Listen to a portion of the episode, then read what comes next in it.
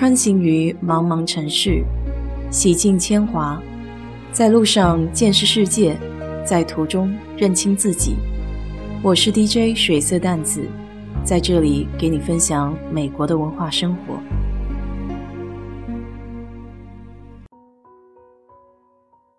如果有朋友来休斯顿的话，我会非常建议去一趟自然科学博物馆。它是美国第三大综合博物馆。还因为休斯顿是石油之城，所以那里有个很大的能源展厅，专门展示勘探提炼石油的过程，还有一些互动的小游戏，挺有意思的。这个博物馆是由休斯顿博物馆和科学协会发起的，它成立于1909年，目前有三个馆区。博物馆的主建筑在 Herman 公园，唐城。还有鳄鱼湖公园都有，再加上另外两个卫星博物馆和乔治天文台。当年协会建这个博物馆的目的是为了给当地人提供一个免费专注于科学教育的机构。博物馆里主要的珍藏大多是在1914年到1930年收集来的，包括来自若干大收藏家的捐赠。像是现在 Column 宝石和矿物中心里的部分精品，就来源于收藏家 John Millsaps。这是我比较喜欢逛的一个展厅，它也是全球排得上名的高水准矿物宝石博物馆。里面有很多原生矿石，形态各异，颜色炫目，很稀有。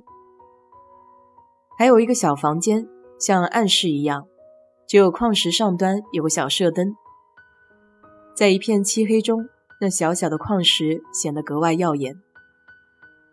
这些收藏品最开始是放在休斯顿的礼堂，后来在中央图书馆又放了七年。一九二九年的时候，又放在动物园附近的一个地方。直到一九四七年，博物馆才真正开始着手实现教育计划。一九六零年的时候。博物馆正式更名为休斯顿自然博物馆。现在看到赫尔蒙公园附近的四层建筑，是从1964年开始建的，历时五年完成。到了1980年，博物馆的永久陈列厅包括太空博物馆，还有地质、生物、石油科学、野生生命等等展厅，其中许多展品可以触摸，所以小朋友们都很喜欢。而特别展区的内容是会变化的。曾经举办过伊拉克的宝藏、人体探秘、中国兵马俑展等等。我印象比较深的，除了上面提到的矿物宝石区，还有恐龙展厅。这可能和我学的专业有关系。这个厅的全名叫 Moran Hall of Paleontology，是个古生物展厅。里面有多种多样尺码的恐龙骨架化石。如果没有来过这个展厅，是没法真正体会那个时代恐龙的霸主地位。当站在一个巨型骨架旁边的时候，那种人类如此渺小的感觉油然而生，不禁会感叹：这么个庞然大物，居然在一瞬间就陨灭了。恐龙馆的策划人叫 Robert Baker。是世界著名的古生物学家，也是最早发现恐龙有羽毛的人之一。Robert 将恐龙放在特定的环境中，他希望来参观的人能够感受到这些庞然大物的经历，甚至可以闻到锯齿龙牙齿上的鲜鱼，最终来思考恐龙的统治方式。从恐龙时代出来，一下子就可以跑到埃及。我每次去埃及馆，其实心里是有些怕的，因为里面有木乃伊。当然，这和同名电影并没有什么太大的关系，主要是觉得那是真有个上千年的尸体在里面。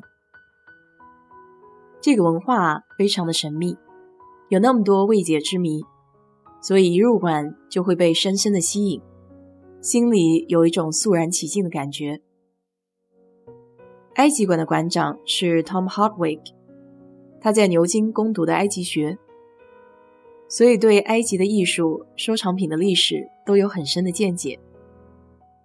说到这里，突然想到拉斯维加斯的金字塔酒店，里面还是挺震撼的，空间非常大，没有一丝光线透进来。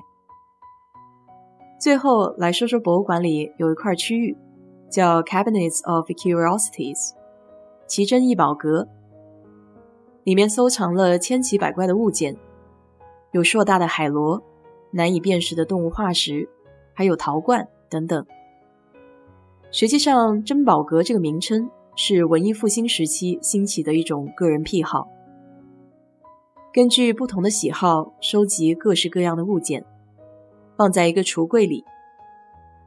上次我在逛古董店的时候，还发现了一个做工非常精致的墨绿色的木质柜子。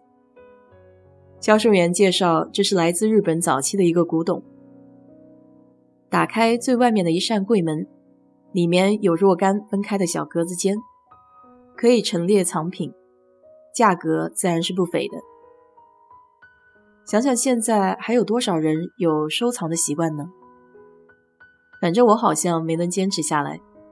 虽然小时候喜欢挖宝，但没有好好保存的概念。就好像我的美国朋友老开的玩笑一样，他总说自己很会赚钱，但不会理财。看来还是两样缺一不可呢。下次有空来休斯顿，记得一定要去自然博物馆转转哦。好了，今天就给你聊到这里。如果你对这期节目感兴趣的话，欢迎在我的评论区留言，谢谢。